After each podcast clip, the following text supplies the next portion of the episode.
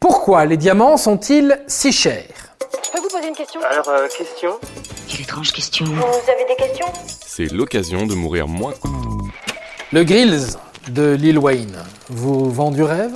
Vous ne diriez pas non aux boucles d'oreilles de Ronaldo? Ou alors c'est votre moitié qui vous fait du pied pour que vous lui passiez enfin la bague au doigt? Quelle que soit la raison, la soif de diamant a un prix. Vous avez bien entendu, un prix, pas une valeur. Car c'est bien là tout le débat. Comment peut-on en arriver à payer le prix d'un an de loyer pour un seul petit caillou? Procédons par élimination.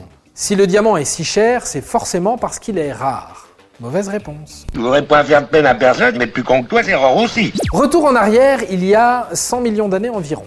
Les diamants, avec lesquels nous frimons encore aujourd'hui, se forment alors à 150 km sous la croûte terrestre. Il y fait plus de 1000 degrés et la pression est énorme, du genre de celle que vous met votre boss aux évaluations de fin d'année, mais en pire. On parle de 50 kilobars. Dans de telles conditions, le carbone liquide se cristallise et les diamants apparaissent avant d'être expulsés à la surface par des éruptions volcaniques. Ça y est, les gisements sont formés.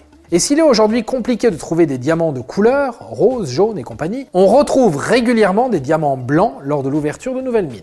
Sans compter qu'il est désormais possible de répliquer à l'identique ou presque ces fameux diams en labo. En plus, c'est moins cher et c'est plus écolo. Ah, tu me trouves toujours aussi radin? Bon, alors si le diamant est si cher, c'est qu'il est unique, exceptionnel? Non, c'est pas non plus la raison. En réalité, le diamant s'approche très fortement dans sa composition d'une autre matière beaucoup moins convoitée, le graphite. Oui, oui, celui de vos mines de crayon. Car ils sont tous deux composés exclusivement d'atomes de carbone. À ce titre, le diamant n'a donc pas de quoi frimer. Son seul avantage, la manière dont ces atomes sont disposés en font une pierre la plus dure qui soit, là où le graphite ne daigne pas résister à votre taille crayon. Ça veut dire quoi? Ça veut dire qu'il est super utile pour les outils de forage, de découpe ou dans la haute technologie pour focaliser la lumière. Mais comme là encore, les diamants synthétiques font l'affaire, le prix ne s'explique toujours pas. Bon, bah alors, le prix du bling, c'est que du marketing? Bingo Voyons, c'est absolument ridicule, Votre Altesse. Il ment. L'explication, la voilà. Au 19e siècle, les diamants sont rares. L'équation est alors simple. Peu d'offres égale prix élevé égale joaillier très heureux. Mais voilà, c'est aussi à cette époque que l'on découvre, à Kimberley, en Afrique du Sud, une mine si exceptionnelle que son exploitation pourrait permettre d'inonder le marché mondial de diamants. L'équation deviendrait alors grosse offre égale prix en baisse égale joaillier beaucoup moins content. C'est là qu'intervient le joaillier De Beers. Son tour de génie, racheter la mine et limiter la mise sur le marché des diamants pour répondre exactement à la demande mondiale. Et c'est banco. Alors là, je crois que j'ai déniché. Tout le monde a l'impression que les diamants sont toujours aussi rares, que les prix peuvent toujours continuer à flamber.